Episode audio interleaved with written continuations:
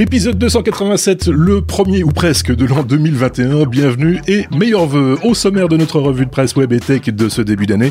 Mais où est passé le patron d'Alibaba? Pas sur Google Street View où on découvre les premières traces de la pandémie. Il sera question aussi des effets attendus et inattendus du Brexit sur la vie numérique des Britanniques.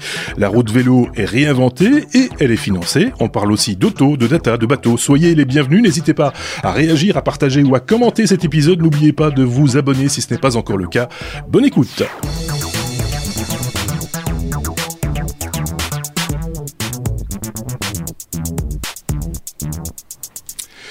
Épisode 287, je dis pas de bêtises, oui, c'est bien ça.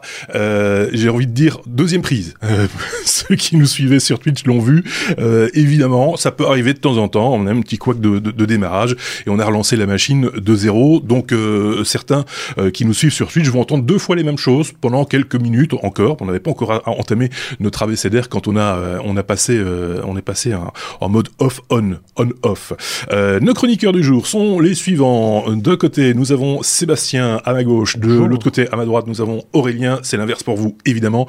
Euh, c'est eux qui ouvrent donc le bal de cette nouvelle année. Euh, J'espère que tout s'est bien passé pour vous, les amis. Euh, c'est le réveillon, tout ça, en petit comité, j'imagine. Bonne année à toutes et à toutes. Voilà. Oui, ben, ça s'est bien passé. Et puis la pêche de commencer cette nouvelle année. Voilà. Euh, la pêche également pour ceux qui nous ont laissé des commentaires tout au long de la semaine. Euh, vous savez, euh, on nous laisse régulièrement des commentaires sur nos vidéos ou sur notre podcast. Euh, de qui s'agit-il cette semaine? Il s'agit de Mohamed, d'Alain euh, Kenvo, de Natacha, Pierre-Laure Cubignol, Damien Vigneron, Jean-Michel Rému, JVG, Sébastien Boireau, Nikoumou, Éric Bourdin, Gumdrop Deslandes, Jax, euh, Didier Lutti, ainsi que Thomas TP et, et évidemment tous ceux que j'ai peut-être oubliés qui ont laissé des commentaires sur d'autres plateformes, ici et là, évidemment, c'est souvent sur YouTube qu'on se retrouve pour laisser des, des, commentaires. Vous êtes évidemment toujours les bienvenus, également sur notre blog lestechno.be. On avait un truc en introduction à dire concernant euh, Aurélien, je te passe la parole puisque c'est toi qui veux en parler, euh, de ce qui s'est passé euh, justement dans les commentaires par rapport à, à un sujet qu'on a présenté la semaine dernière. Oui, euh, le sujet sur Boston Dynamics, c'est les vœux de Boston Dynamics avec la vidéo et les, et les robots qui dansent. Oui. Euh, -hmm. Donc on voit sur cette vidéo des robots humanoïdes, euh, l'autruche suivant, suivant Xavier, et puis euh, le petit chien, là, j'ai oublié son, son, son nom, euh, qui danse en rythme. Euh, la question qui se, que, que certains auditeurs nous posaient concernait le fait que ce soit ou non un fake. Euh, moi, je, je, suis persuadé que c'est pas un fake. Euh, euh, le, les robots, ils existent, on les avait déjà vus euh, dans, dans, dans, des news précédentes et ça fait déjà quelques années qu'on qu qu les connaît, ces, ces robots. Euh, après, reste à savoir euh, si la programmation des robots s'est fait par de la motion capture d'un humain, par exemple, pour les robots humanoïdes. et puis on a demandé aux robots de rejouer ce que les humains faisaient ou de la programmation en dur. Moi, je penserais plus pour la, la motion capture. Euh, mais euh, je pense, comme, comme, comme le mentionnait aussi Sébastien dans, dans les commentaires, je pense qu'ils auraient vraiment, euh, ils joueraient vraiment avec le feu à, à faire un, un, fake sur ces, sur ces vœux-là, parce que c'est, c'est toute l'image de marque de Boston Dynamics qui pourrait tomber. Euh, ce genre de choses c'est le genre de choses à, à, pas faire, effectivement. Euh, je, merci à ceux qui nous suivent sur le chat de signaler que j'ai un petit problème de son sur mon micro. C'est maintenant euh, réglé. Euh, on va Décidément, la nuit commence bien. Euh, voilà, c'est des choses qui arrivent, que voulez-vous. Euh, T'avais un truc à rajouter sur ce sujet-là ou pas, Sébastien? J'avais commenté, j'avais participé à la discussion également. C'est vrai que c'était difficile parfois de. Il y, y, a des petits artefacts dans la vidéo qui, qui ont attiré l'œil de, de, certains de nos, nos éditeurs euh, attentionnés. Euh, j'avais trouvé un tweet d'Elon Musk qui disait non, c'est pas un faux. Donc voilà, si Elon Musk le dit, c'est que c'est Moi, j'ai, enfin, franchement, pour l'avoir, enfin, je pense que effectivement, ils dansent pas de leur propre envie, ces robots. Euh, c'est pas. non, mais parce qu'il y avait des gens quand, quand on, on, se rappelle du, du, du, robot chien, là, enfin, je sais plus, il porte un nom, hein, mais euh, avec avec, oui, sa, avec avec sa pince qui ouvrait les portes et fermait les portes, euh, et des gens disant oh, c'est formidable, il arrive, il, il, sait par où il doit passer. Non, il sait pas par où il doit passer. C'est juste que voilà, on l'a programmé, on l'a même peut-être télécommandé ce robot pour arriver, pour faire cette manœuvre. Mm -hmm. voilà, c'est pas de l'intelligence, c'est c'est juste mécanique. Euh, pareil pour cette danse, elle est certainement programmée, comme tu l'expliquais Aurélien, d'une manière ou d'une autre. N'empêche qu'on arrive à des niveaux de fluidité dans le mouvement, qui, mm. qui, qui, qui, qui, qui, est d'équilibre, etc. Euh, voilà, qui sont quand même, euh, qui défient un petit peu les, les, les, performances. Même moi, je pourrais pas danser comme ça. Je veux dire, euh, c'est, soyons, ah, très clairs. moi non. Ah, ça. Voilà. Pas, euh, donc, euh, qui, oui, une, une, une, impression déjà vu, effectivement. Sauf que l'impression de déjà vu, elle va s'achever très très rapidement. Enfin, j'espère. J'ose pas préjuger de, ce qui va se passer dans la suite. On peut entamer notre abécédaire. Hein. On peut le faire là. Allons-y. On est à A comme Alibaba. Quelqu'un a changé quelque chose dans la conduite ou parce, que, normalement ça devrait être A comme automobile. Euh, donc, donc euh, ça me paraît très bizarre. Euh, attendez, hein, je vérifie quand même. vous me confirmez ou pas, les gars? Non, non, on va commencer avec, avec automobile, effectivement. On devrait commencer avec automobile. Donc, on va changer ça pouf, voilà, il ne s'est rien passé, on est à A comme automobile. le type qui triche à mort. Donc, euh, A comme automobile, euh, tiens, tiens, euh, automobile, Tesla toujours au top. c'est Aurélien qui en parle. Oui, bon, je, je, vais essayer de redresser la, situation. Oui, essaye. Donc, euh, il y a eu pas mal de news autour de l'automobile cette, cette, semaine et c'est oui cette semaine. Euh, donc déjà le gros rapprochement euh, dont tout le monde a entendu parler de, de PSA Peugeot Citroën avec avec Fiat et puis toutes les marques qui gravitent autour, qui vont devenir, qui va s'appeler maintenant Stellantis. oui. Mm que le terme était un peu loin de tous, tous les autres, toutes les, toutes les marques, mais bon, why not? Et qui va devenir le quatrième constructeur mondial, mhm. euh, avec 8 euh, millions de véhicules par an. Euh, c'est quand même euh, un beau chiffre. Et en fait, ce qui est assez marrant, c'est que, et, et c'est le parallèle un peu que je voulais aborder, c'est qu'on a des constructeurs, on va dire, historiques qui se marient pour faire des gros groupes. Et de l'autre côté, on a des petites marques euh, ou des petits projets dans des grands groupes qui se montent pour faire des véhicules, euh, j'allais dire from scratch, c'est-à-dire euh, ils créent des véhicules électriques pour des véhicules électriques et ils cherchent pas à transformer du thermique en électrique ou à faire de l'hybridation. Euh, et si on prend quelques chiffres, et ça c'est assez, ça m'a ça m'a ça m'a ça m'a intéressé. Euh, en termes de volume, donc j'ai dit 8 millions de, de, de, de, voitures vendues pour cette, euh, ce, gros groupe, face à un Tesla qui en aura vendu, et on reviendra sur ces chiffres-là, 500 000 en 2020. Donc mhm. euh, il y a quand même un facteur 16 euh, qui est, qui est assez incroyable. Et ce facteur 16, curieusement, on le retrouve entre la valorisation boursière de Tesla, qui est 16 fois plus importante que celle de Stellantis, donc on a des petits constructeurs euh, tout nouveaux qui produisent 16 fois moins mais qui valent 16 fois plus euh, en, à la bourse. Euh, et donc ça c'était le premier premier chiffre qui m'a qui m'a interpellé. Et puis la, la, deuxi le, la deuxième chose qui qui qui m'a vraiment amusé, on parlait d'Elon Musk tout à l'heure. Elon Musk avait dit en 2014, vous verrez en 2020, je passerai le seuil des 500 000 voitures vendues. Et ça, franchement, euh, en 2014, se dire euh, 500 000 véhicules en 2020, euh, fallait fallait mhm. soit être très visionnaire, soit euh, être très ambitieux. Et eh bien, pour votre petite information, il en a vendu en 2020 499 550. Mais il en a produit en 2020 509 737. Donc, est-ce qu'il est est-ce qu'il a la prime? Je sais pas, mais en tous les cas, euh, chapeau parce que quand même fallait fallait pouvoir le dire. Et ces 509 737 véhicules, c'est quand même 40% de plus que l'année dernière. Donc euh, forte croissance euh, chez Tesla. Et puis euh, alors. Il y a des économistes qui disent oui, mais dans nos pays, sous nos latitudes, combien de gens peuvent s'acheter une Tesla à 30 000 euros? Oui, c'est vrai. C'est quand même des véhicules qui sont pas donnés. Et de l'autre côté, euh, Stellantis qui se concentre sur des véhicules beaucoup moins chers, mhm. euh, euh, avec une certaine, un certain niveau d'hybridation, un certain voilà, mais Voilà. Est-ce qu'il vaut mieux vendre beaucoup de véhicules chers ou très peu de véhicules, beaucoup de véhicules, peu de véhicules chers ou très peu de véhicules, beaucoup de véhicules. Je me, je me prends les pieds dans le tapis là. beaucoup de véhicules pas chers. Mille fois. J'allais dire la même chose, Marc. voilà. Non mais, t'as raison, c'est vrai. Ceci dit, Stellantis, de, du coup, avec cette, cette fusion, n'est toujours que le quatrième, si je dis pas de bêtises, euh, constructeur euh, mondial.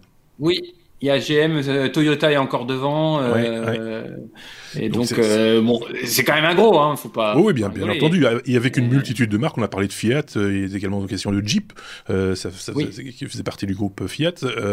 quoi d'autre Peugeot, Citroën.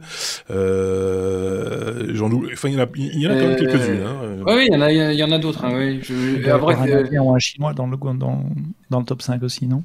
Sans doute, oui. Euh, J'ai plus les chiffres en tête. Mais quoi qu'il, euh, voilà, c'est vrai que eux vont s'orienter plus vers un marché euh, euh, grand public, effectivement, des voitures de sans doute plus citadines. Euh, il, ça va leur permettre enfin, entre guillemets, de pénétrer le marché américain. Hein. Mm. c'est ça aussi. Enfin, en tout cas, c'est ce qu'ils ce qu'ils espèrent, avec des voitures moins polluantes. ce qui est un, un, petit peu le problème chez, chez Fiat d'ailleurs avec avec Jeep, ils avaient quand même pas un très très bon un très très bon crédit de ce côté-là. Donc voilà, affaire à suivre. Effectivement, ça, ça valait la peine effectivement de comparer avec avec ces, ces, ces, ces, nouveaux arrivants dans, le marché. On avait déjà évoqué avec Stuff. Euh, je vous renvoie euh, à la playlist sur, euh, si vous suivez sur, sur YouTube, il y a une playlist de hors série consacrée aux véhicules électriques et on avait parlé avec, avec Stuff il y a quelques temps maintenant de, différentes marques allemandes, entre autres, qui proposaient des véhicules qui partaient de zéro hein, ou qui étaient des marques qui avaient été rachetées pour en faire des véhicules électriques. Là aussi, il y a plein de, il y a plein de choses qui se passent de ce côté-là. On aurait tort, effectivement, de ne pas y prêter suffisamment attention. On passer à la lettre suivante. J'ai peur. J'ai le droit, le doigt qui tremble en poussant sur le bouton parce que qu'est-ce qui va nous arriver maintenant? Ah, on est reparti sur un trend positif. ça a l'air de marcher. ah, comme Alibaba, tenez, tiens, ça c'est trop, c'était prévu dans la conduite? Oui, oui, bien sûr. Euh, on parle de Jack Ma qui a, qui a disparu. Euh, je ne sais pas si on l'a retrouvé depuis, euh, mais, mais c'est vrai que ça inquiète un petit peu tout le monde. Enfin, ça inquiète tout le monde. Ça inquiète sur, enfin, ça inquiète qui? Sa famille, sans doute.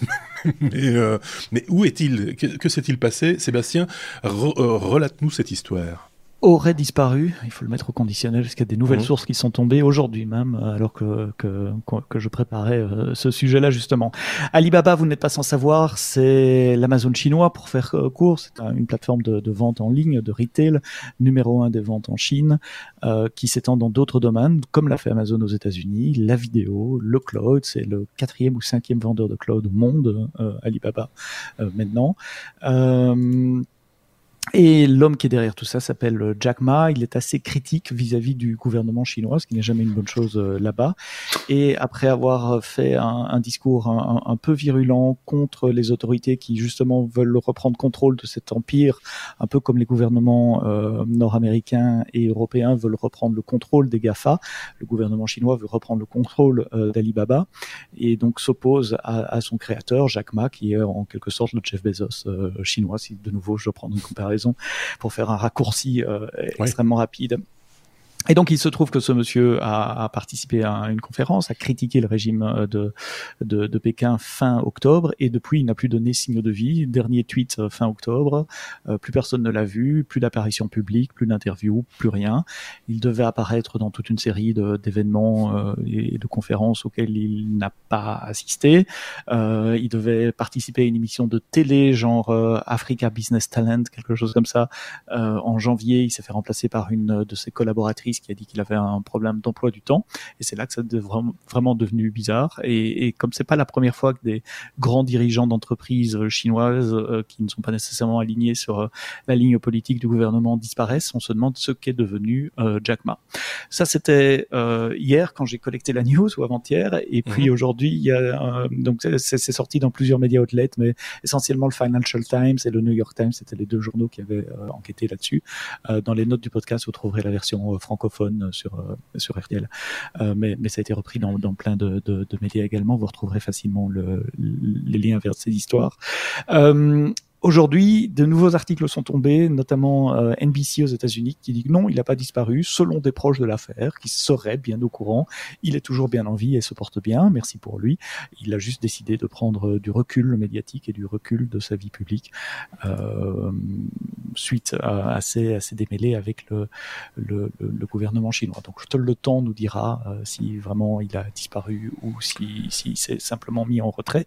Mais ça nous rappelle encore une fois, si besoin est, que la Chine, malgré toute la bonne technologie qu'ils puissent avoir et les, les, les, les bons produits qu'ils peuvent fabriquer et nous envoyer parfois, euh, n'est pas nécessairement un, n'est pas nécessairement, je te vois faire la moue, Marc, n'est pas nécessairement un, ne joue pas avec les mêmes règles que les entreprises européennes et les mmh. entreprises euh, d'Amérique du Nord. Il y a quand même euh, deux, deux, deux, mesures et deux tempos différents entre l'Europe, l'Occident, on va dire, et, et l'Orient. Il fait un burn-out, comme on dit en France. Peut-être simplement. Mais ah, il, dire, il, a vendu trop de merde mhm. et il s'en veut, donc du coup il fait un burn-out. euh, non, mais il faut être honnête. À, un moment donné euh, aussi, je veux dire, si vous avez la possibilité, et je pense que tout le monde a la possibilité, parce que personne n'est obligé d'acheter des trucs euh, chez Alibaba, très honnêtement. Hein, donc évitez quoi. J'ai juste envie de dire. C'est euh, bah oui parce qu'après on va être obligé d'habiter dans des conteneurs. C'est euh... je, fais, une aparté, mais c'est une réalité. Vous savez que les conteneurs maritimes, euh, on en fabrique. Il y en a trois qui sont fabriqués toutes les minutes des containers comme ça, et ils viennent charger de produits, des, des, très très, très bons produits certainement, mais de mhm. toutes sortes, hein, aussi des produits de merde, qui arrivent chez nous, et puis comme on n'a rien à leur envoyer, ben, on est obligé d'habiter dans les containers. C'est la raison pour laquelle maintenant on trouve que c'est une chouette mode d'habiter dans des containers euh, maritimes, euh, alors qu'en fait c'est comme si vous alliez vivre dans une boîte de chez euh, Amazon, quoi. C'est exactement la même chose. La boîte en carton, euh, sur, sur, un certain volume, ça peut faire une, une caisse pour le chien ou pour le chat, voilà.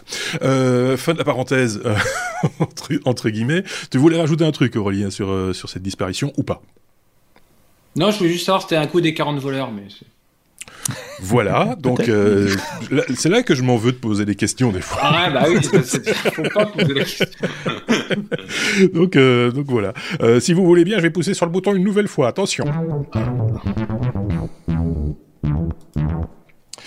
Lettre D comme euh, donner, euh, donner, donner, donner, tu vois, ça, ça va pas non plus. Euh, donner, conduis, conduisez-vous, vous, conduis, conduisez-vous.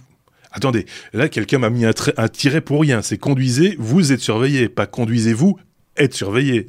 on est, on est, on est d'accord avec ça. C'est voilà, une bêtise. je, suis, je suis désolé. On me tend des pièges. Euh, ça ne va pas du tout. Cette année commence super bien. Euh, à tout point de vue. Merci Aurélien pour ce piège. Conduisez, vous êtes surveillé. Euh, nos, nos voitures nous épient. En gros, c'est un peu ça.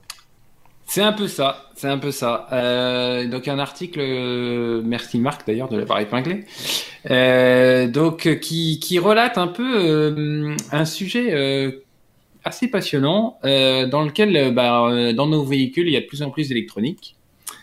qui plus est, il y a de plus en plus d'électronique connectée. et en plus, on vient connecter notre smartphone sur le dessus. Ah pour euh, passer nos appels. Euh, Et donc, du coup, euh, les voitures, qu'on le veuille ou non, collectent de plus en plus d'informations et vous avez même des belles informations. Hein, quand, enfin, maintenant, vous avez beaucoup de voitures qui sont équipées de caméras qui, qui vous filment quand vous conduisez pour savoir si, si vous clignez des yeux, si vous endormez, si, voilà. il y a plein de choses comme ça. Voilà. Si, si... Et donc, ben, là, il y a des sociétés euh, qui, cherchent à récupérer de ces voitures toutes les informations, soit pour euh, bah, trouver la responsabilité d'un accident, pour euh, trouver, la, cause d'un, accident, tout, des choses comme ça. Et en fait, il se pose plein de questions quant à la persistance et au stockage de ces données. Euh, et notamment aux États-Unis, puisque euh, ben, nous, on a en, Europe euh, quelques lois qui encadrent les, le stockage et le traitement des données, RGPD et autres. Mmh. Mais aux États-Unis, c'est pas le cas. Et dans l'article qu'on vous a épinglé, il y a notamment un rapport de la CNIL, le lien vers un rapport de la CNIL qui, qui explique un peu comment les les fabricants de, systèmes d'entertainment ou les constructeurs se retrouvent être euh, des collecteurs et transmetteurs de données et euh, de savoir ce qu'ils peuvent en faire, qu'est-ce qu'ils peuvent stocker et euh, comment ils peuvent le stocker. Et l'article mentionne aussi un, une question qui est euh, tous ces véhicules, type véhicules de location, enfin en tous les cas qui ou comment on appelle ça les, véhicules à Paris qu'on peut Mmh. Véhicule partagé, quoi. Ouais. Mmh. partagé, merci. Voilà. Véhicule partagé, bah, tous ces, tous ces usages-là, euh, bah, ça pose des problèmes parce que du coup, euh, enfin, on ne sait plus à qui appartient la donnée, comment, euh, si elle est traitée, si elle est remontée. Donc nous, on est protégés. Enfin, nous en Europe, en tous les cas, le RGPD s'applique. Euh, la CNIL a déjà pris le, le sujet à bras le corps. Euh, aux États-Unis, c'est c'est quand même euh, beaucoup moins le cas. Donc euh, donc il faut, faut faut faut être très vigilant par rapport à ça. Et et donc de toute façon, c'est une tendance, je pense, qui est de plus en plus lourde et qui qui va faire qu'on aura on aura de plus en plus de données collectées dans le véhicule et, et, et, et, sur ce qu'on fait. évidemment, il y a le tracing du GPS, il y a un tas de choses qui fait que votre vie privée va être de plus en plus tracée. Mais ça, de toute façon, à partir du moment où vous avez un, smartphone, c'est pareil. Oui, c'est ce que j'entendais encore il n'y a pas tellement longtemps, quand les gens se disent, enfin, vous savez, pour l'instant, il y a beaucoup de complotistes qui disent, oh là là, les puces électroniques, euh, etc., dans le vaccin, le machin, etc., passons les détails. Et puis quelqu'un qui disait, vous savez, la puce, vous l'avez déjà en main ou dans votre poche. Euh, elle, vous elle, vous suit partout, cette, cette fameuse puce dont, dont, vous avez, euh, dont, dont, vous avez si peur que ça. Que ça. Donc voilà, c'est oui, là, je pense que de plus en plus, chaque fois qu'on a un objet connecté à portée de main, euh, bah forcément, il, collecte des usages. Euh, je dis pas de bêtises, Sébastien, euh, pas toi qui vas me contredire. Je euh, ces outils-là, rien n'indique qu'ils sont imperméables. Les voitures autonomes, c'est l'autre l'autre spectre, l'autre l'autre bout du spectre collecte, on estime à peu près 4 gigabytes de données par jour pour un usage normal. Ça fait 1,4 terabytes par an. Euh, si vous avez un NAS de 3 Tera à la maison, ben voilà, pour redonner de conduite, c'est deux ans, et puis vous changez de NAS, euh, donc 3 Tera par an.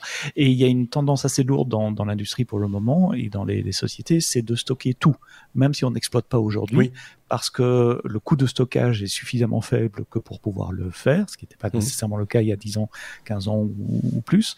Euh, et même si on ne sait pas comment exploiter ces données aujourd'hui, peut-être que dans deux ans, dans trois ans, dans cinq ans, on saura. On aura la puissance machine pour le faire, ou quelqu'un aura l'idée, tiens, si on essayait d'analyser ça, etc., d'appliquer des algorithmes d'apprentissage machine pour aller extraire de l'information de, de, ces données.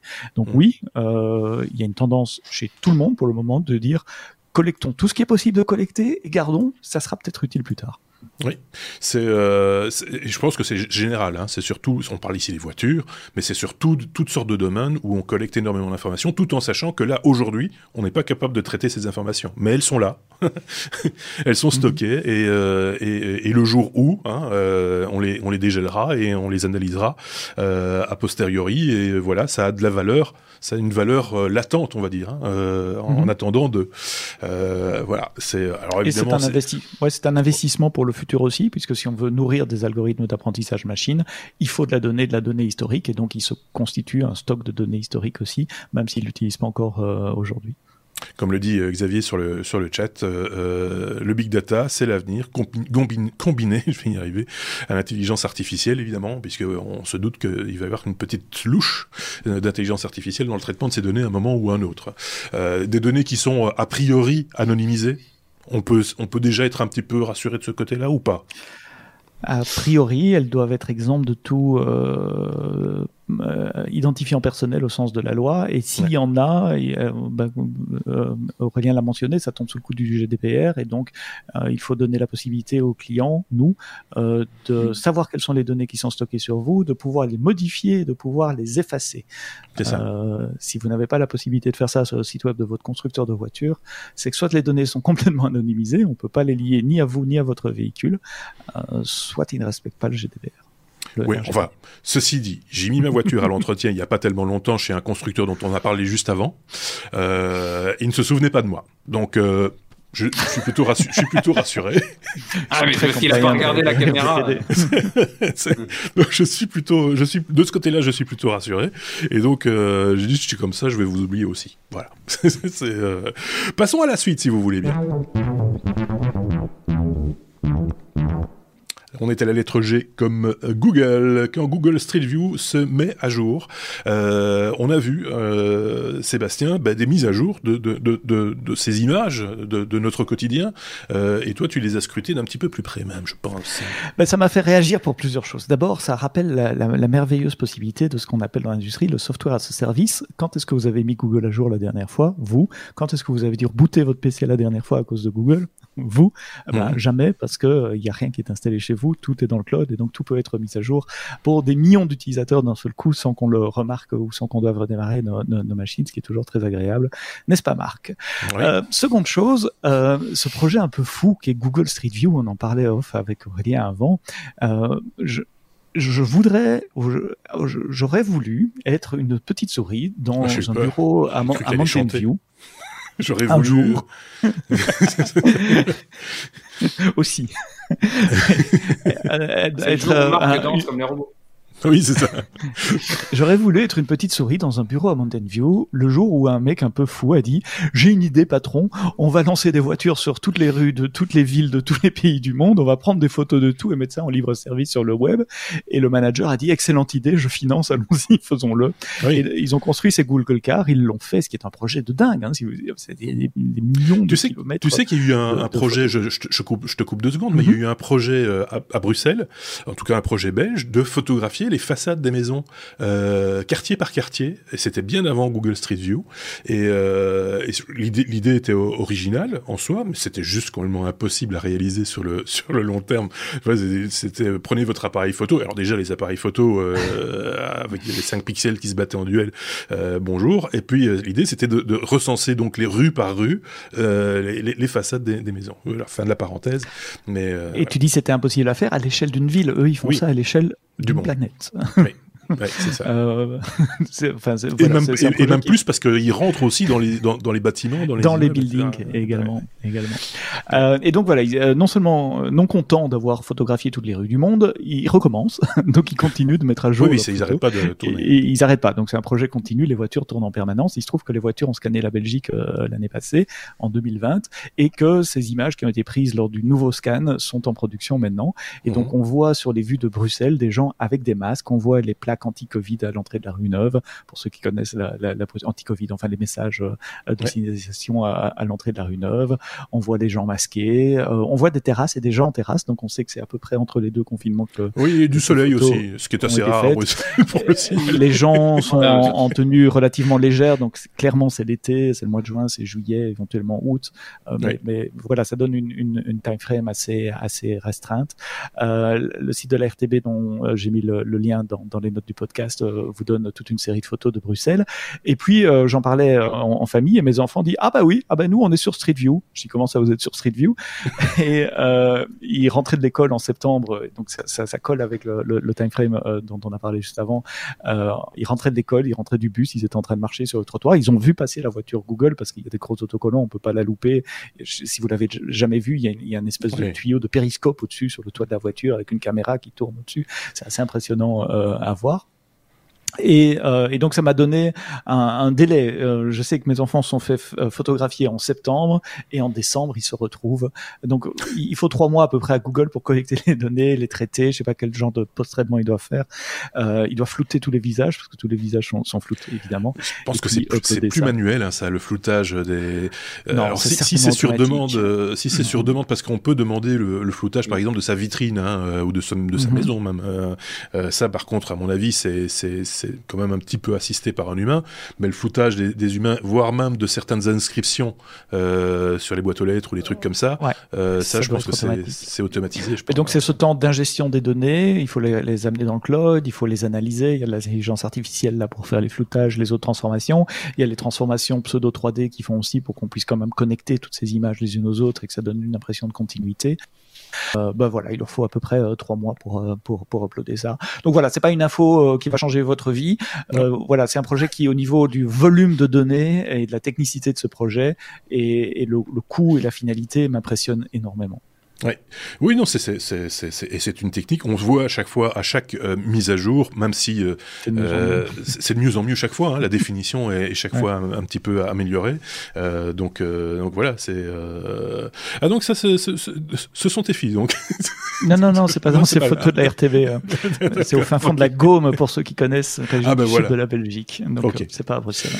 Nous, nous dit que même la Lune est cartographiée par par Google. Donc voilà. Mais par contre, ils ont pas envoyer de véhicule, euh, ou alors on, nous l'a caché, mais euh, tu dis aux, techniciens d'Airbus, tu vas aller cartographier la Lune, mon gars. Oh putain ils vont devoir demander aux Chinois pour monter sur la Lune. et, la suivante, c'est Mars. oui, c'est ça. Donc, euh, c'est voilà. Mais c'est, je trouve la technique euh, fabuleuse et, c'est vrai que ça a changé. Ça, c'est par contre, c'est c'est le genre de technique qui a changé notre euh, notre vie. Et donc, voilà, j'ai eu un freeze chez moi. Je sais pas chez vous, mais je, je, pense que il y a des non, je crois que c'est le, le, Twitch qui freeze, mais. je pense que c'est chez moi là pour le coup. Mais bon, ça ah, m'inquiète un petit peu. Donc voilà, c'est euh, avançons, avançons, avançons, avançons, ne, ne, ne, ne, traînons pas. On est à la lettre M comme euh, messagerie. J'espère qu'on va arriver au bout de cet épisode. Sans rire, je suis un petit peu angoissé. Euh, M comme messagerie, euh, c'est dans les vieux pots qu'on fait les meilleures recettes, paraît-il. Euh, c'est vrai, euh, les meilleures soupes, les meilleures, les meilleures, qu'est-ce qu'on fait aussi, les meilleures, les meilleures, enfin, les confitures. Les meilleures confitures, voilà, par exemple, effectivement. Aurélien.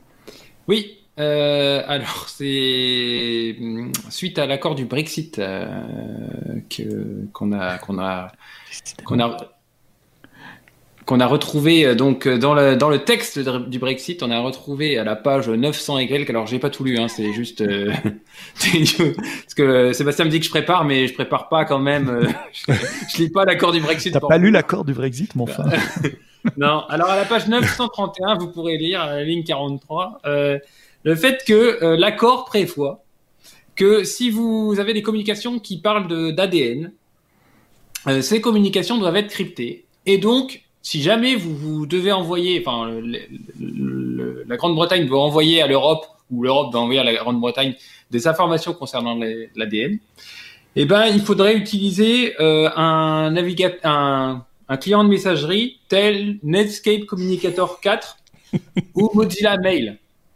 Alors moi, j'étais pas né. Hein. Enfin, je pense que c'était un bon sujet pour Sébastien.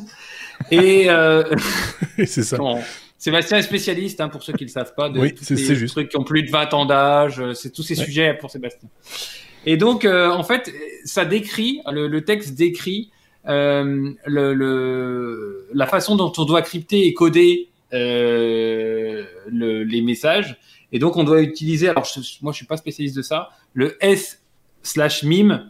Euh, et donc, on parle de clé RSA qui passe, qui devrait passer de 1024 à 2048 bits. Euh, donc, c'est une façon de crypter, le, crypter la chose. Et donc, ils donnent des exemples. Ils disent euh, ce, ce moyen de crypter les messages peut être réalisé grâce à Netscape Communicator 4 ou Mozilla Mail. Alors, il y a un professeur de, de, de, d'Angleterre qui, qui a dit qu'en fait, euh, ce passage-là, c'était qu'un copier-coller de 2008 d'un accord de, mhm. de Bruxelles. Donc, ça revient aux Belges encore. Je suis désolé de 2008. Euh, bref, enfin, tout ça pour, pour dire qu'en fait, cet accord du Brexit, euh, ça s'est fait un peu dans l'urgence, avec des copier-coller un peu appris d'anciens trucs qui étaient déjà des copier-coller d'avant. Oh, des euh, années d'avant les années 2000. Euh, d'avant les années 2000, ouais. Donc, euh, et donc, et donc les gens font des copier-coller sans savoir, et comme ça, ils sont pas obligés de réengager des spécialistes ou quoi que ce soit. Hein. On fait, on fait les choses un peu, à l'économie, c'est un peu ça l'idée. Hein. Et donc, on fait les choses à l'économie et on voit le résultat derrière. c'est juste magnifique. C'est d'une légèreté coupable. Non? Si, si on suit l'accord à la lettre, il faut effectivement trouver une vieille copie de ces softs-là. pour, pour les installer, pour faire les, pour implémenter les communications qui, euh, inutile de le dire, ne sont plus du tout sécurisées aux normes d'aujourd'hui en termes de longueur de clé, euh, de bah ces, ces, softs ne sont plus patchés depuis euh, des années. donc voilà, il doit y avoir des choses de, C'est pour ça que je, c'est pour ça que je parlais de légèreté coupable parce que c'est c'est avec ce genre de logique là, on va droit dans le mur. Euh, mhm. Tu vois, c'est voilà, allez-y, c'était bon en, en, en 96, ça doit encore être bon maintenant. Hein Mais non. Mais ça, ça, montre aussi la précipitation ou la légèreté, ou les deux, euh, qui ont été mis dans, dans l'accord qui, était, euh, qui est rentré en vigueur là, au 1er janvier. Et cette partie-là, nous, on la comprend et ça nous fait rire. Euh, mais donc, ça veut dire que toutes les parties qu'on comprend pas ont probablement le même niveau de, de, de, de, qualité et ça, ça fait un peu plus peur. C'est souvent comme ça hein, qu'on se rend compte. Euh, c'est comme quand on regarde euh, une émission d'information, par exemple, et puis tout d'un coup on parle d'un sujet qu'on comprend, que l'on maîtrise, et, on entend des, des, bêtises énormes. Ça, ça met à mal euh, entre guillemets toute la crédibilité euh, passée et à venir du, du, média ou de, des journalistes, etc. Et c'est un petit peu le cas dans, dans, dans ce cas-ci. Effectivement, on se dit mais attends, c'est est-ce qu'on est sûr que ces gens maîtrisent vraiment leur sujet ou pas du tout. Euh, et donc c'est vrai que sur des sujets peut-être encore plus sensibles que la, sécurité informatique, euh, la santé de manière générale par exemple, euh, est-ce qu'ils sont aptes? C'est voilà, je vais pas hurler au complotisme ou autre, c'est pas là le propos. C'est juste une question de se dire est-ce que est-ce que on a, on met bien toutes les toutes les ressources nécessaires à la compréhension du monde qui nous entoure et de, de ces nouvelles technologies, ces nouvelles sciences, etc. Quand on parle de de droit et de et, voilà et de c'est compliqué. Quand tu quand tu vois le nombre sur le pas tous en même temps. Quand tu vois que le nombre enfin le nombre de personnes qui ont dû relire l'accord des deux des deux parts dans les deux parties et qu'on se retrouve avec des bouts de copier-coller de 2008 euh, euh, pas relus et il y en a pas un qui a tiqué en disant non mais attendez euh, on peut pas laisser un truc je sais pas. moi, Plus les traductions dans, dans, toutes les, les, langues des autres pays européens. Hein. Donc c'est pas, juste entre le français et l'anglais. C'est, tout, tout, tout, qui. Donc voilà. C'est des centaines de personnes qui l'ont lu, ça c'est sûr. Enfin, oui, euh, et, parmi, parmi lesquels, sans doute, même un, simple traducteur de base aurait pu, aurait pu tirer la sonnette d'alarme en disant Excusez-moi, mais ce truc-là, euh, ça n'existe plus, ou ça n'existe pas, ou c'est. Voilà. J'imagine le mec au, fond. Ça n'existe plus. Le, le, mec, au fond du bureau qui, qui lève le doigt euh, voilà, et, qu'on fout dehors en disant Vous occupez pas de ça, vous traduisez, point barre. Ok, d'accord. Denis qui demande dans le chat de Twitch si le document a été préparé avec euh, Word 97. je sais pas. Plus que probablement. Peut-être que même leur, leur, site a été, a été écrit avec front page. oh C'est une possibilité euh, également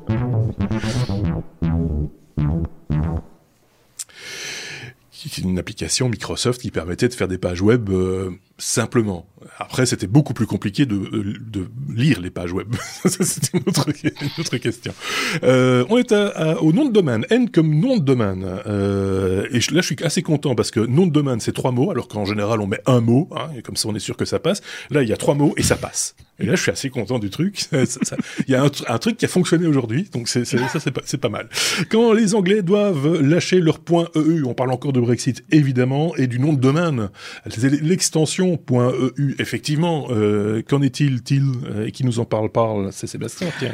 Bah, ça fait deux ans qu'on savait, euh, de, de, depuis le début du, enfin, le début de, des, négociations un peu avancées du Brexit, que euh, les points EU peuvent être réservés par tout citoyen européen, qu'il vive ou non en Europe, ou toute entreprise ou personne qui vit en Europe, même si elle n'est pas nécessairement européenne.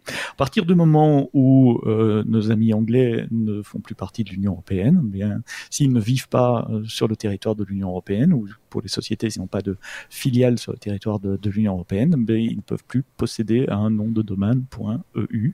C'est tout aussi simple que ça. Il se trouve qu'il reste à peu près 85 000 citoyens de Sa Majesté qui possèdent un nom de domaine EU et qui ont été notifiés cette semaine, qui vont devoir le rendre. Donc il y a une procédure évidemment qui est en place pour ça, qui est standard d'ailleurs pour le, le, le, la, le release, la, la, la, libération d'un nom de domaine. Il y a une période où le, nom de domaine est, est bloqué, mmh. mais on est encore propriétaire et ça laisse le temps de transférer éventuellement les, DNS et de rerouter le trafic vers d'autres noms de domaine. Euh, et puis après un certain temps, le nom de domaine va être libéré, il sera public à nouveau, il sera vendable euh, ou achetable selon quel côté on se place. Euh, à nouveau. Et donc il y a 85 000 noms de domaine que les, nos, amis anglais vont, avoir, vont devoir abandonner. Sauf ceux qui habitent en Europe, ceux-là, ils peuvent garder leur nom de domaine .eu. Alors, panique parce que si on oui. lâche notre nom de domaine, ben, ça veut dire que mon business, mon entreprise, bon si c'est un site web personnel, c'est pas trop grave, mais s'il y a une entreprise derrière, c'est important panique pour quelque chose qui a été quand même annoncé il y a plus de deux ans. Ça fait deux ans qu'on le sait, ça fait deux ans qu'on en parle, ça fait deux ans, ok, c'est peut-être pas dans la une de, de, des médias mainstream, comme on dit maintenant, tous les jours, mais, mmh. mais c'est pas une nouvelle nouvelle, et c'est en arrivant euh, au bout, comme les mauvais élèves, ah, c'est aujourd'hui mon, mon test, oui. mon contrôle, et il faut changer. Alors il y en a qui ont essayé euh, sur euh, les deux dernières semaines de décembre, évidemment les administrations étant fermées, les transferts bancaires prenant plus de temps avec les jours fériés, etc. Ça n'a pas toujours été euh, facile. Bon, a priori, c'est pas très difficile à faire. Hein. Ça prend un jour et, c'est terminé. Hmm. Bah oui, enfin voilà, c'est des changements euh, qui, qui s'opèrent, euh, enfin des changements de ce type-là, ça s'opère pas tous les jours non plus. que voilà, c'est bien de l'avoir prévu par contre, euh, parce que voilà, là par contre, ils auraient pu passer quand même au travers euh, entre nous. Hein. On salue euh, Olivier qui nous a rejoint sur le, mm -hmm. le chat, c'est sa première Pour sur le chat. Fois. Bienvenue à Olivier, évidemment. On se souvient toujours de sa première fois. oui, c'est ça. C'est peut-être même notre dernière, hein, parce qu'avec tout ce qui se passe autour de moi pour l'instant, j'ai l'impression que des trucs qui crépitent au fond de la pièce, il y a le feu. C est, c est, voilà. On va, on, on, va, on va un peu réduire le setup pour les, les semaines à venir. On va trouver un truc simple à faire. Je voyais un Skype euh, entre nous, c'est euh... Qu'est-ce que je voulais vous dire? Euh, Un truc à rajouter, Aurélien? Non. Hein. Si. Non. non. J'ai pas de point U. Ah ben voilà, moi non plus.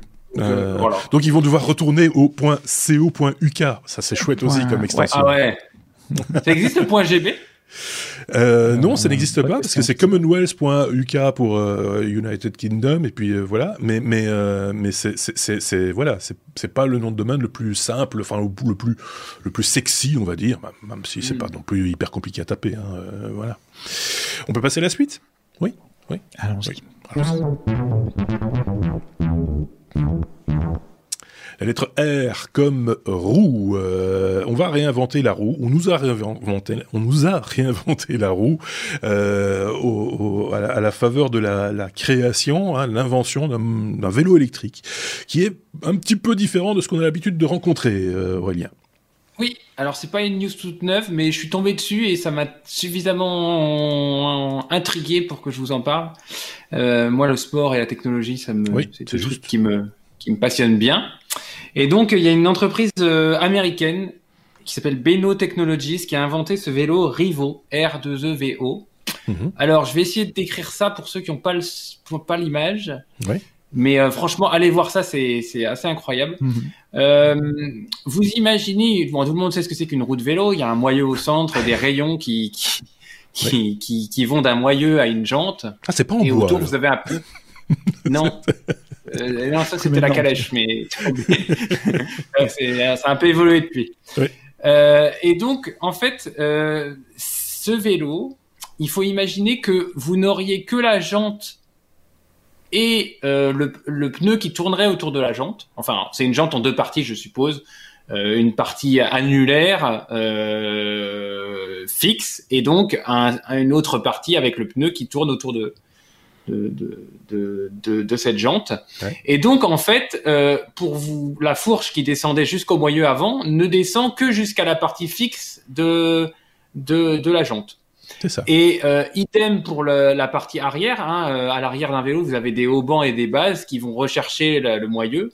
Euh, là, vous avez juste une, un tout petit hauban qui va chercher toujours la partie fixe. Donc, en fait, vous vous retrouvez avec des roues qui sont vides. Oui, c'est assez incroyable, des, des roues vides. Et donc ce vélo, euh, ben, ils ont un peu réinventé la roue. Et donc c'est ils sont ils sont en crowdfunding pour euh, vous pouvez l'acheter aujourd'hui. Il coûte 1800 euros. C'est un vélo électrique. Et ils ont poussé le vice jusqu'à mettre vendre un kit avec des sacoches et ces sacoches vont, se mettre à l'intérieur de la roue. Donc la place de la, à l'intérieur de la roue n'est même pas perdue. Vous pouvez transporter des choses à l'intérieur des roues. Euh, je trouve ça complètement novateur. Franchement, j'aimerais bien l'essayer. Euh, je pense que mécaniquement, ça ne change rien à la sensation que vous auriez sur un vélo. C'est juste l'arrangement mécanique. Il me semble que ça s'est fait en moto. Je pense que c'est Kawasaki qui avait une, une moto euh, qui, qui, qui, utilisait ce principe-là, euh, me semble-t-il, en tout cas sur la roue arrière. Je ne dis pas de bêtises. Si quelqu'un euh, qui s'y connaît en moto sur le jet peut me le confirmer, ça me ferait plaisir. Mais, euh, mais le, le principe, euh, oui, c'est ça. Le, le, principe est original, semble être totalement maîtrisé. Bon, alors la petite sacoche au milieu de la roue, je pense pas convaincu, convaincu, moi, très honnêtement, c'est voilà. Euh, par contre, il y a peut-être moins de prise au vent euh, latérale, il y a peut-être, euh, je sais pas, euh, ça, c'est peut-être des avantages aussi. Ah, et, d'un point de vue, d'un point de vue motorisation aussi. Ouais, on peut euh, faire du couple, c'est toujours beaucoup plus facile quand il y a du diamètre. Donc bon là c'est pas c'est pas c'est pas la technologie qu'ils ont choisi. Je pense que d'après ce qu'on voit sur les, les, photos, le moteur est un moteur on va dire standard qui d'un diamètre euh, de quelques dizaines de centimètres, voire dizaines de centimètres, euh, qui entraîne la jante, mais mais euh, mais ça serait intelligent de faire un moteur roue sur le diamètre des roues. donc donc voilà. Et puis bah alors et donc il y a il y a un peu d'électronique forcément, euh, empreinte digitale. ils ont un système de cadenas intégré dans le cadre. Hein. je fais le parallèle par rapport à tout à l'heure, on parlait des voitures électriques qui étaient conçues comme des voitures électriques. Là, c'est un peu pareil. On a des vélos électriques qui sont conçus euh, comme des vélos électriques et pas c'est pas des, des vélos traditionnels qu'on vient remettre en, en vélo électrique. Mhm. Et euh, bah, je trouve que l'idée est plutôt bonne. Je j'aimerais bien donc j'aimerais bien l'essayer. Je disais et j'aime. Je pense que ça change rien euh, à la sensation qu'on a d'un vélo. Euh, et, et, donc il y a une campagne de de financement participatif, mmh. crowdfunding, euh, qui est en cours et il parle de livraison des vélos pour le mois d'avril 2021. Euh, pareil, hein, enfin dans, dans, dans la partie fixe des roues, euh, il y a l'éclairage, ils mettent des feux de stop, ils mettent, euh, il y a des clignotants, je crois, des, feux de stop. Enfin, ouais, c'est c'est c'est c'est ils ont poussé le concept jusqu'au bout et, et ça fait un chouette vélo. Je pense que, enfin moi j'ai hâte de voir ça dans, dans nos rues. Euh, et d'essayer. Et d'essayer, ouais. ouais. Où, où est-ce qu'on met le cadenas? à mon avis, il est dans le cadre. Non, il est, il est dans le cadre. oui, a priori, il, oui, il, va bloquer la roue de toute façon à un moment donné. Hein, donc, euh, mais, mais c'est parce que d'habitude le le, le, le, le cadenas, euh, on pense que voilà, le, le vélo est, est, bien protégé parce qu'il est coincé par les rayons. Mais euh, s'il n'y a pas de rayons, tu vois. Mais voilà, on peut comprendre. Le, je trouve qu'il est, il est, il a un style, hein, ce, ce, ce, vélo. il, a de la gueule. Il, il, a, il a de la gueule. Il n'y a pas de vitesse alors. C'est juste entraînement direct et euh, il n'y a pas de, il y a, on ne gère pas les vitesses avec un dérailleur. forcément, il n'y a pas de chaîne. Euh, non, mais sur le vélo électrique, en général, il n'y a pas de, de, vitesse, non? Si, si, si, si, si, si, Ils sont assez rares d'ailleurs les vélos qui n'ont pas de vitesse. Il y a le, il y a le, le Cowboy qui est un vélo belge, euh, qui a une certaine réputation, qui est distribué en France d'ailleurs hein, maintenant, ah euh, qui n'a qui n'a pas de vitesse. Euh, il ne faut pas passer. Ceux que je connais, il n'y a pas de vitesse. Le Van Moof, le Cowboy et Angel. Ouais. Euh, ces trois-là, mais bon, bah, ce sont les vélos haut de gamme aussi. Voilà, à chaque fois. Et, effectivement. Et ici, on est dans le haut de gamme aussi, hein, plus de 2000 euros pour, le, pour la Beckham en, Ça commence à 2000, il y a des paquets jusqu'à 5000 euh, Oui, c'est ça. Et c'est en financement participatif, donc il faut payer maintenant avec la, un truc qui n'existe pas encore. Euh, J'ai regardé, je suis sur le marché pour acheter euh, ce, ce, ce, genre d'appareil, c'est pour ça que je connais euh, Angel, Van Hoof et Cowboy, et je me dis, est-ce que je mettrais 2000 euros comme ça à une boîte que je connais pas finalement, qui me promet qu'ils vont faire un produit le livrer un poil plus Ah, mais ça, c'est tout le principe du, du, du financement participatif. Je t'invite à, à, à, à t'approcher de, de notre ami Benoît, qui, qui est un spécialiste du genre, qui nous avait fait un laïus euh, très bien balancé d'ailleurs euh, à une certaine époque concernant le financement mhm. participatif, où il expliquait très clairement, je synthétise très très fort parce que c'était bien plus long que ça, mais que mhm. bah, il faut accepter de perdre son argent à un moment donné. C'est-à-dire que tu vas sur du financement participatif à partir du moment où tu crois au produit et que tu as envie de faire mhm. avancer le produit quitte à ce que bah, tu perds ta mise euh, et que ça ne fonctionne pas. Voilà, ça c'est c'est une prise de risque euh, parmi parmi, parmi d'autres. Euh, Qu'est-ce qu'on peut rajouter à ça? Rien? euh, si dans la dans la rubrique vélo, euh, j'ai vu que Harley Davidson faisait un vélo électrique également. Ça s'appelle le S1 ou quelque chose comme ça. Euh, mais enfin voilà, toutes les grandes marques s'y mettent sur des vélos, pas seulement électriques à la papa. Je dis ça parce que mon papa a un vélo électrique ancienne génération, mais ce sont des vélos hyper technologiques et hyper connectés maintenant avec GPS, avec une appli, avec empreinte digitale, etc. Ça, ça mériterait quand même qu'on refasse un jour un, hors-série consacré au, au vélo électrique, euh, comme on en avait fait il y a, il y a quelques années maintenant euh, concernant les véhicules électriques de manière euh, de manière générale, parce que c'est un marché qui a énormément évolué, parce que maintenant on peut on peut on peut différencier deux types de fabricants, ceux qui qui partent de zéro entre guillemets, qui fabriquent un vélo, mm-hmm. qui a de l'intelligence, de de la, de la, programmation, de la mécanique, etc., etc., et puis ceux qui font de l'assemblage. C'est quand même très très différent, parce que là mm-hmm. aussi il existe des moteurs maintenant. Je pense que Aurélien, tu ne me contrediras pas. Je pense que Bosch, par exemple, fabrique des moteurs pour vélos euh, à assistance électrique, parmi les meilleurs qui, qui, qui sont sur le, marché. Je dis bien parmi, il doit y en avoir d'autres, hein, mais, mais et qui sont assemblés à ce moment-là par des gens qui sont plus spécialisés en vélo qu'en électricité ou en, en, électromécanique, et donc font des assemblages qui c'est le cas de le dire, tiennent assez bien la route aussi, euh, à, des, à, des, prix peut-être un peu plus planchers, un peu plus raisonnables, euh, parce que mm. voilà, voilà, c'est. Euh... Et puis et puis les usages. Hein. Aujourd'hui, vous avez des courses de, euh, il y a des courses de VTT dans les Alpes. Euh, bah, depuis qu'il y a plus de neige.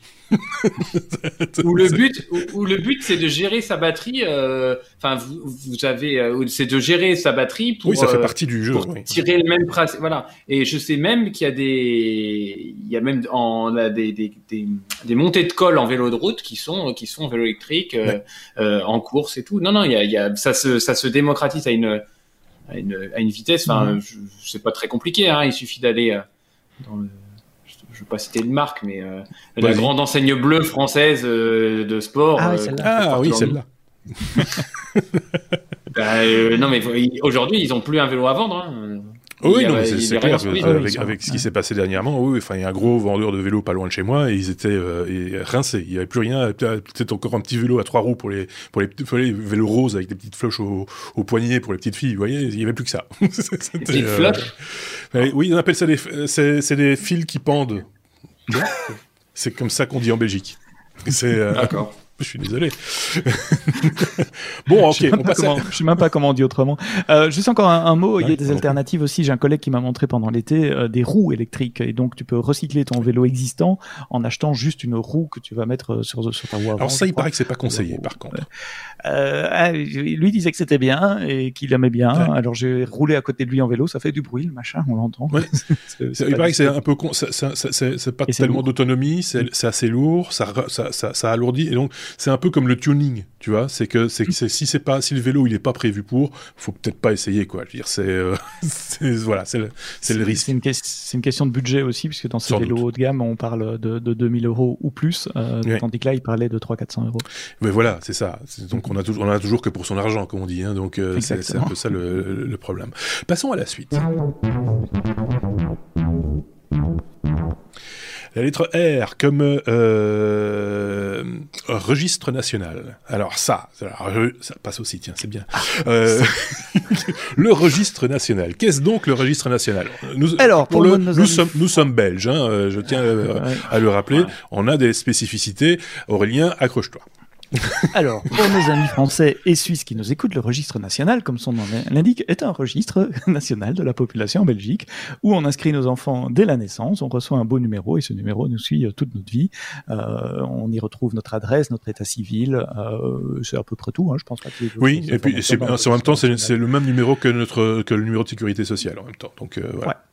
Et moi personnellement, je le trouve très pratique parce qu'on on déménage en Belgique, on, arrive, on, va se déclarer à la mairie, on dit voilà j'habite là et automatiquement, euh, comme c'est la source d'information pour tous les autres systèmes, bah, tout le monde est au courant de notre nouvelle adresse. On ne doit pas faire 15 000 courriers à différentes administrations.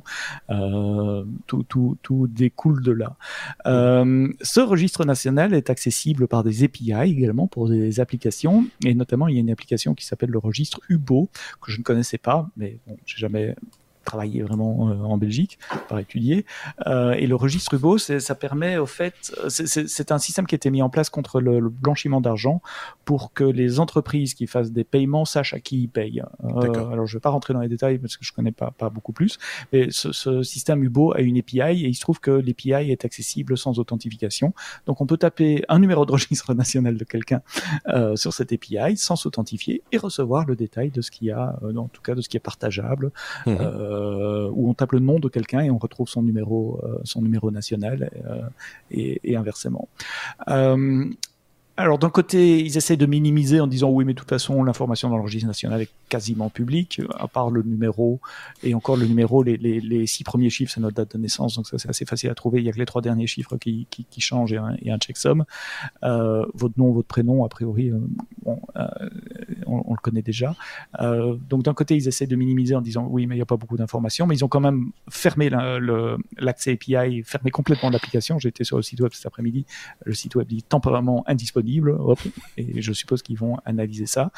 Et c'est de nouveau, comme dans tous ces couacs informatiques, parce que c'est un couac informatique, c'est pas tellement le, fait que, que, ça soit là, ça a probablement pas été exploité, si ça l'est, c'est probablement pas très très grave non plus, mais, mais voilà, c'est le, le manque de clairvoyance des décideurs, qu'ils soient publics ou privés, qui mettent en place des projets, des API avec des accès à des données euh, euh, privées ou en tout cas des données personnelles qui permettent de nous identifier et qui ne jugent pas nécessaire par incompétence, par manque de budget, ce sont des ou, hein, pas des et, euh, mhm. par manque de temps, euh, de sécuriser, de faire appel à un, spécialiste informatique, n'importe quel spécialiste informatique, euh, expert en sécurité, n'importe quel test d'intrusion comme on fait sur les applications aurait révélé ce problème et il n'apparaîtrait pas dans la presse. Et j'ai envie de dire, en, plus, sans vantardise aucune, on en a des bons en Belgique euh, en termes de, de, de, sécurité informatique. Il y a des, des, mhm. universitaires qui sont qui sont mhm. très qualifiés,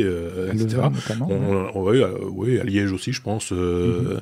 euh, on en parlait il y a pas tellement longtemps au sujet de l'application euh, Corona Alert, par exemple, où ce sont des gens qui ont quand même, ils, sont, sont pas nés d'hier et ils savent gérer les choses, donc c'est possible c'est faisable. Mais là, de nouveau, c'est d'autant plus, moi j'avais tilté sur cette information-là parce que le numéro de registre national, depuis, euh, depuis toujours, été toujours un truc, un truc un peu, un peu sensible. Je me rappelle, moi, de l'époque où on n'avait pas encore de carte d'identité électronique en Belgique et on, on devait euh, cocher une case quand on nous changeait notre carte d'identité et dire si on voulait ou pas que le numéro de registre national soit imprimé au dos de notre carte de, notre carte d'identité. Euh, comme quoi c'était, voilà, c'est peut-être que vous n'avez pas envie envie qu'on connaisse votre numéro de registre national.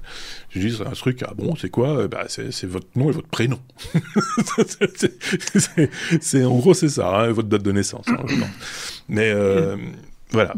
Denis dit euh, aussi sur le chat de, Twitch que, que, si on veut utiliser ces services, il faut prouver son identité. C'est vrai, j'ai pas été tout à fait correct, donc je, je, vais corriger ce que j'ai dit. Euh, il faut s'authentifier pour accéder à API, euh, et, mais tout chef d'entreprise peut, peut le faire. Toute entreprise a accès à, à, cette API. Et une fois qu'on est identifié, on peut faire des queries sur n'importe qui qui est dans le registre national. Donc, euh, même si j'ai pas de relation commerciale avec Marc, euh, je tape Marc et son nom de famille et je retrouve euh, les données que, que l'API fournit. Et c'est ça qui n'est pas normal. Oui. Oui, c'est ça. Et, et, de nouveau, c'est l'usage de ces deux informations-là sont normalement exclusivement réservés à l'État.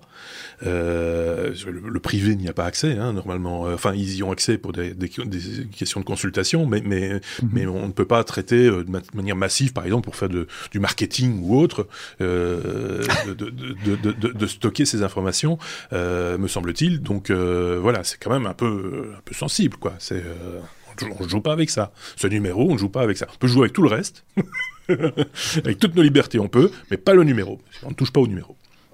On est, on est d'accord avec ça ou... Je, vois, je vois Aurélien qui dit oui, oui. bon, sujet belgo-belge. non, mais ça, peut, ça va arriver chez vous aussi à un moment donné, hein, parce que dès le moment où vous aurez une carte d'identité électronique, à un moment donné, il va y avoir un identifiant unique aussi. Donc, euh, il existe déjà probablement d'ailleurs, mais euh, oui, il doit exister. Donc voilà, euh, ça, ça, ça, ça, ça viendra euh, également. Et crois-moi, Aurélien, ça simplifie énormément les choses en matière administrative. Euh, Ah ouais, ça- mais alors nous, la, bannière en simplification, si tu veux, Ça, on pourra en reparler aussi. euh, mais je pense parler, ouais. Là, je pense qu'on on doit faire un nouveau podcast. C'est-à-dire, c'est- c'est pas un hors-série, c'est pas un bonus ou quoi que ce soit. C'est, il faut faire un flux. euh, voilà, il faut. euh, Déjà, nous, on a le droit à l'erreur maintenant. Tu sais, on a Ah, oui. oops.gouv.fr. Vous savez que vous avez entendu parler ça Pardon. ah, Je vous en parlerai un jour. Ça, D'accord. Avant, on n'avait pas le droit de se tromper. Maintenant, fait un an, t'as oops.gouv.fr. Tu, tu, tu te trompes dans ta déclaration d'impôt de 100 000 euros. Hop, tu dis non. Ah, tu peux faire oups. Je me suis trompé. Oups. c'est pas T'étais mal. pas au courant, Marc? Non, je trouve ça très drôle. Tape. Bon, ben, merci pour cette information. J'ai appris un truc aujourd'hui. J'irai jeter un petit coup d'œil. C'est le, le Vendée Globe, c'est presque fini. Hein. Je pense que la dernière, euh, la dernière ligne droite, là, euh, Vendée Globe, on n'en a pas parlé dans les technos, et c'est vrai que c'est bourré de technologie, euh, ces, ces, ces, ces bateaux. Ah bah. Si on peut appeler ça des bateaux encore, hein, c'est des Formule 1, euh, c'est des trucs incroyables. Euh, J'en voyais qui était complètement caréné, le, le, le navigateur n'a même pas le nez d'or, euh, tellement c'est blindé. Euh, Il y a des Belges d'ailleurs dans le Vendée Globe? Je pense qu'il y avait un équipage, euh, ou en tout cas il y a des, il y a des Belges qui participent, euh, qui, ou qui ont participé au Vendée Globe, mais, euh, mais je, Mais Cette je- année, je- pas. cette année, je ne sais pas, effectivement. Euh, bah, il faut qu'il y ait des sponsors, il faut qu'il y ait. voilà. Euh, Mais ça coûte très cher. et ça coûte assez cher, effectivement. Les courses au large tirent la technologie vers le haut. Aurélien, que peux-tu nous dire sur ce qui est technologique Oui. dans ces trucs-là? Oui, ben non, j'ai épinglé, euh, je vous l'ai dit tout à l'heure, le sport et technologie, ça m'intéresse. Ouais. Donc j'ai épinglé un, un article de l'usine nouvelle sur euh, tout ce qui, toutes ces nouveautés un peu techno euh, qui, ont, qui, qui sont parties euh, faire le tour du monde euh, en solitaire, sans escale, euh, dans des conditions, bah euh, voilà, terribles. Hein. Je pense que euh, si vous voulez développer un petit un capteur embarqué ou quoi que ce soit à mettre sur un bateau et que il revient intact après un Vendée Globe, euh, vous Oui. pouvez être fier de vous. et, euh, et non, mais vous allez voir, c'est drôle parce que il y a Sébastien Destremo euh, cette année qui est qui est parti. euh, alors lui, il a il a une petite volonté, c'est c'est faire, euh, enfin que son bateau soit vert, quoi, que soit soit peu polluant. Et donc, Oui. il- voilà, écologique. Il s'est fait une il s'est fait une petite casquette. Vous voyez, c'est c'est l'espèce de de haut vent là qui a au- à l'arrière du du bateau pour qu'il puisse être euh, un peu protégé. Et sa casquette, bah, au lieu de la faire en, en fibre, euh, en fibre de verre, euh, en fibre de carbone, euh, qui est voilà pas, pas, pas super vert, lui il a dit moi je vais la faire en carton. Euh, donc c'est c'est du carton d'emballage euh, qui est qui est euh, comment dirais-je recouvert d'un d'une résine sans solvant euh, et donc il s'est dit bon de toute façon c'est pas vital pour moi si je la perds bah je la perds Mhm. mais au moins voilà moi ma casquette elle est elle est en carton. Nouveauté 2020 aussi on a un- un- sur chaque bateau il y a un- une sorte de caméra ou plusieurs caméras enfin un système embarqué qui s'appelle Oscar et qui euh, bah, qui détecte justement euh, euh, soit la présence d'animaux euh, type baleine ou autre, soit la présence de hein, objets flottants euh, non identifiés, les, les, les plastiques et ce genre de choses- et donc qui est censé alerter le, le skipper lorsque il peut heurter ce genre de, de, de, de choses. Mhm. Donc euh, pareil, de la belle technologie hein, qui doit tourner 24-24, 7 sur 7. euh, euh, je pense qu'il y a, il y a quand même une puissance de calcul assez impressionnante là-dedans, et puis euh, des conditions, euh, voilà. Euh, et ça, ça on, on se rappelle tous hein, de Roland Jourdain qui avait qui avait été contraint à l'abandon quasiment à la fin parce qu'il avait touché un un, un objet qui lui avait complètement fracassé le bateau. Mhm. Donc, euh, on, on en fait, euh, cette année-là, ils, estiment à peu près à 400 000 euros le, le montant de toute l'électronique à bord euh, sur un bateau qui est environ à, 5-6 millions d'euros. Donc, c'est pas neutre. Hein, on est on est on est pas loin. Et, et aussi la grande la grande avancée de cette année, a priori, c'est qu'il y a des capteurs à fibre optique qui sont placés maintenant dans la coque et dans le mât. Et en fait, euh, ces capteurs à fibre optique sont un peu des jauges, des, comme des jauges de contrainte, et vont mesurer les efforts à l'intérieur de la coque et du mât. Et le pilote va savoir, euh, va, va devoir jauger en fait le, la vitesse à laquelle il va en fonction de, du niveau de stress à l'intérieur de la du mât et de la coque, du niveau des, des forces en jeu. Et mhm. donc, bah, il doit prendre le risque ou pas de, de tirer sur sa machine ou, ou pas. mais c'est vrai que c'est c'est sûr que euh, toute cette toutes ces PME, euh, parce qu'il y a pas mal de PME qui, qui sont dans, ces, dans, dans cette innovation-là, euh, sont tirées par ces courses-là. Et après, c'est des technos qu'on va retrouver euh, chez Monsieur, Madame, tout le monde. C'est un peu, on peut faire le parallèle aussi avec la Formule 1 automobile. C'est un peu la même, euh, la, la, même chose. Donc, euh, non, faut, faut le souligner, c'est tous les quatre ans. Euh, en plus, bon, il y a, y a, aussi des technos qui servent à sauver les vies, enfin, à, à faire en sorte que oui, et, tout se et passe la bien. recherche aussi. Euh, la recherche. Parce que je, je pense qu'il y avait un, un, bateau qui partait avec des bouées, ou plusieurs d'entre eux d'ailleurs, qui partaient avec des, des, bouées automatiques, qui vont vivre en mer, euh, qui, qui, doivent être larguées donc par par le skipper hein, à des endroits précis ou plus ou moins précis. Et ces bouées vont rester euh, en flottaison, mais entre deux eaux, c'est-à-dire qu'elles sont programmées pour euh, pour couler euh, jusqu'à une certaine profondeur et puis remonter de manière tout à fait automatique pendant plusieurs années et envoyer des informations sur les températures de l'eau à différents euh, différents niveaux et euh, pour avoir des statistiques aussi, des chiffres, du data sur bah, justement bah, réchauffement climatique, machin, euh, les courants, l'eau, la température de l'eau, etc., etc. Donc c'est c'est ils profitent entre guillemets de de l'aura aussi de, de, de, du Vendée pour mettre un peu leur technologie en lumière et dire voilà ça existe, on le fait pour des raisons et pour quelles raisons on fait voilà, euh, il y a le message aussi euh, qui, est, qui, est, qui, est, qui, est, porté, parce que je pense qu'on pourrait très bien dire, euh, voilà, on donne ça à des paquebots, à des machins, balancer des... On pourrait le faire aussi. Mais, mais, mais ici, c'est l'occasion d'être dans la lumière, de montrer des choses qui se font, et ça, c'est pas mal aussi, quoi. C'est c'est l'occasion rêvée, j'ai envie de dire. Je sais pas si Sébastien avait un truc à rajouter, alors que sur le chat, je tiens juste à le préciser, on a reçu un lien de la part de de je ne sais pas. C'est toi. C'est le lien vers quoi en fait euh, comme ça on... ben justement c'est Olivier dans le chat qui disait tiens connaissez-vous le, le vent des globes en virtuel en temps réel avec la météo réelle euh, je dis oui et j'ai donné le lien aux, aux autres personnes. Donc ça s'appelle virtualregatta.com et, et c'est fait par les organisateurs du vent des globes et ça permet à des milliers de personnes de faire le vent des globes depuis votre salon.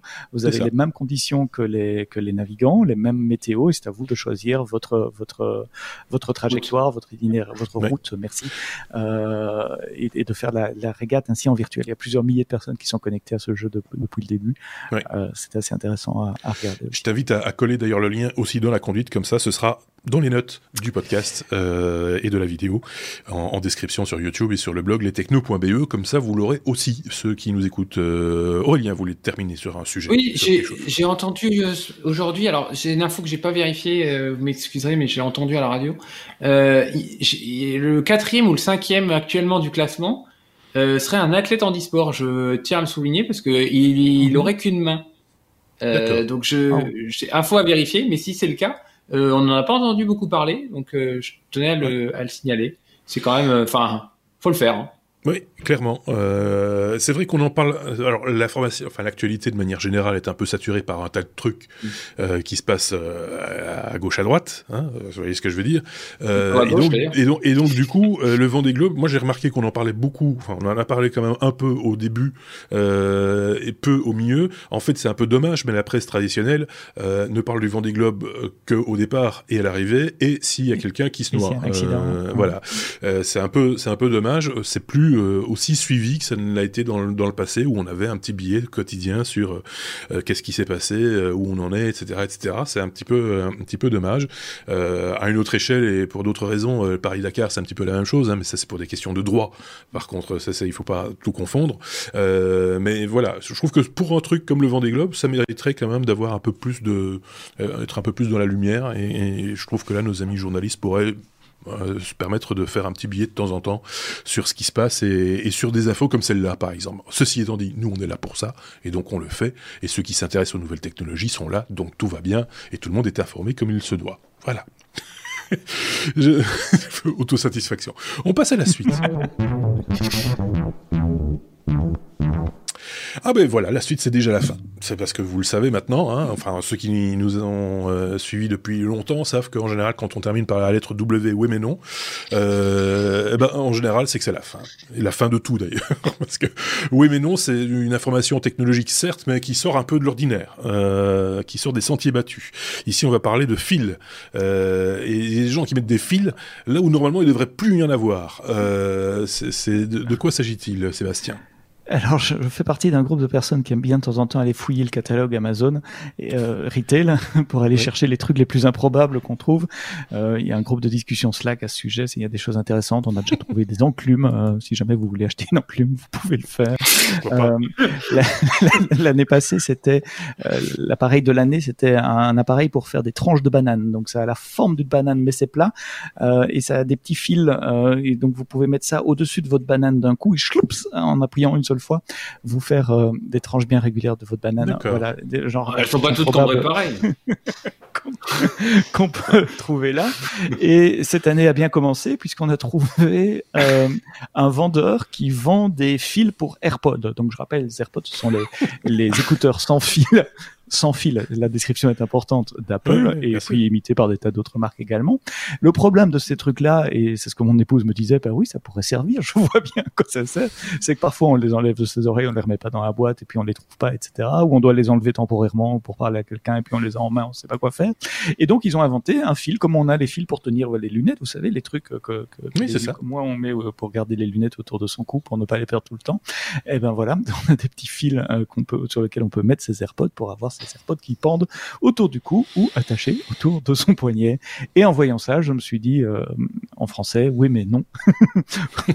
à quoi bon aller rajouter des fils si euh, il y a des gens chez Apple qui se sont euh, cassés, enfin qui ont conçu un, un service sans fil? Oui, bah, en même temps, je comprends. Enfin, je comprends. Non, euh, je comprends pas. Euh, c'est bien la preuve, mais sans, sans rire. C'est juste magique, hein, les petits AirPods, machin, etc. C'est fantastique, tout ce que vous voulez. Je dis pas le contraire, mais mais euh, mais justement, est-ce qu'on, en développant ce machin-là, est-ce qu'on n'est pas passé à côté de quelque chose? Parce que je veux dire, si si derrière les gens les perdent, ont peur de les perdre et donc doivent les attacher avec un fil. mon papa aimerait bien. Enfin, moi, moi, j'ai des oreilles un peu particulières ou même les trucs avec des bouchons qui servent bien comme comme mes oreillettes ici ont tendance à euh, sortir tout, tout seul.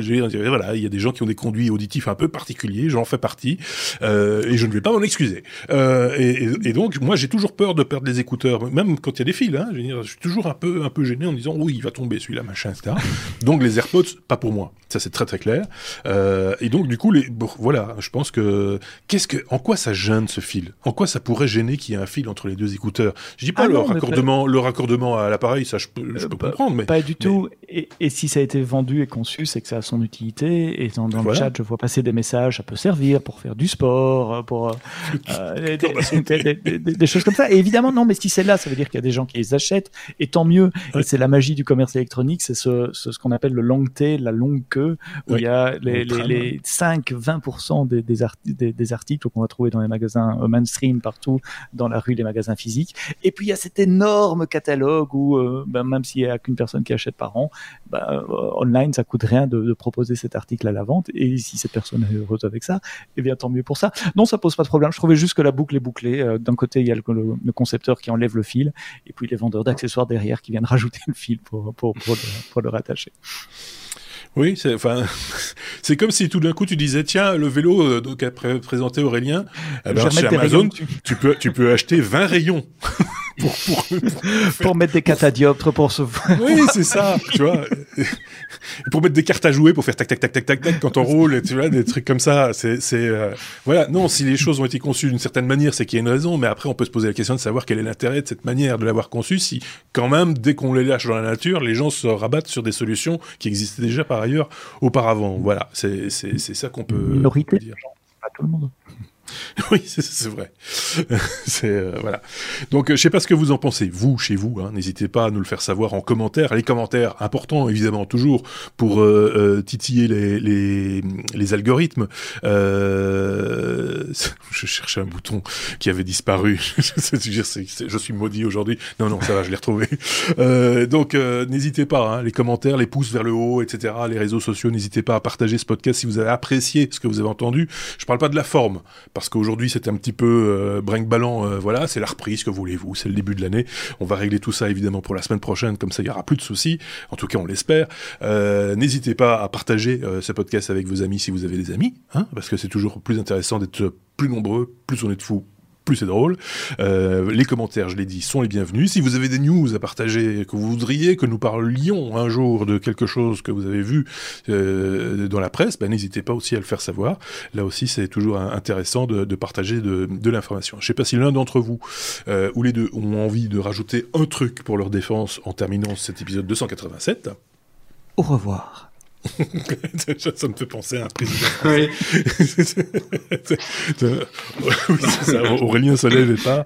Euh, donc voilà, merci à vous, merci à ceux qui étaient sur le chat, sur Twitch. Évidemment, désolé pour les petits, les petits problèmes de, de, de son au début. Euh, J'espère que c'était pas trop embêtant et, euh, et, on se dit donc du coup à très bientôt. Bah, par exemple, là, la semaine prochaine avec un nouvel épisode, évidemment. À très bientôt. Salut. Salut. Ah. oui, évidemment.